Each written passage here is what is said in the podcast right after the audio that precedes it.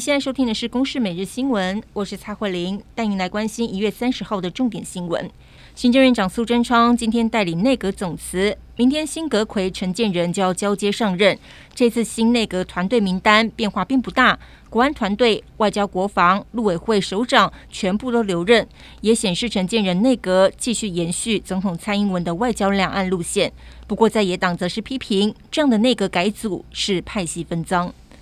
美国科技股在春节期间大涨，今天金兔年台股开红盘，大涨超过五百六十点。创下史上第五大单日涨点纪录，中场加权指数收在一万五千四百九十三点八二点，而最大权值股台积电则是飙涨超过百分之七，收在五百四十元。而中央大学台湾经济发展研究中心也公布，一月消费者信心指数为五十九点七三，比起上个月上升零点六一点，终结了连四跌。不过六项调查指标当中，只有物价指数呈现下滑。也显示民生物价的大涨，对消费者的压力还没有消退。十天春节假期结束，可能有些人是带着酸痛重返工作岗位。过年期间，包括大扫除、打麻将、玩手机跟久坐，会产生春节疼痛症候群。骨科医师指出，年后增加三成的民众因为下背还有肩颈疼痛就医，提醒民众疼痛就是警讯，除了应该要停止错误的姿势。简单热敷按摩，或是就医服用消炎止痛药、肌肉松弛剂，不处理的话，可能会更加恶化。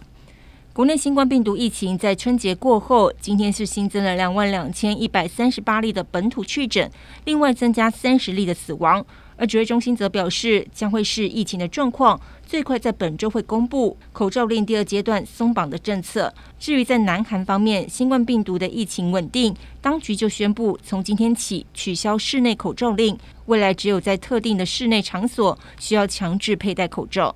近来美国接连发生枪击案，根据非营利研究组织枪支暴力档案最新的统计。二零二三年才过四个星期，美国已经有超过一千四百人死于枪击案。由于美国枪支暴力不断发生，也促使不少受害者家属寻求阻止暴力的方法。而芝加哥大学在二零二二年的调查显示出，百分之七十一的美国人认为枪支的法律应该要更加严格。不过，同一份民调当中也显示，有百分之五十二的人认为，为了个人安全的保护，美国人的拥枪权利也很重要。以上由公视新闻制作，谢谢您的收听。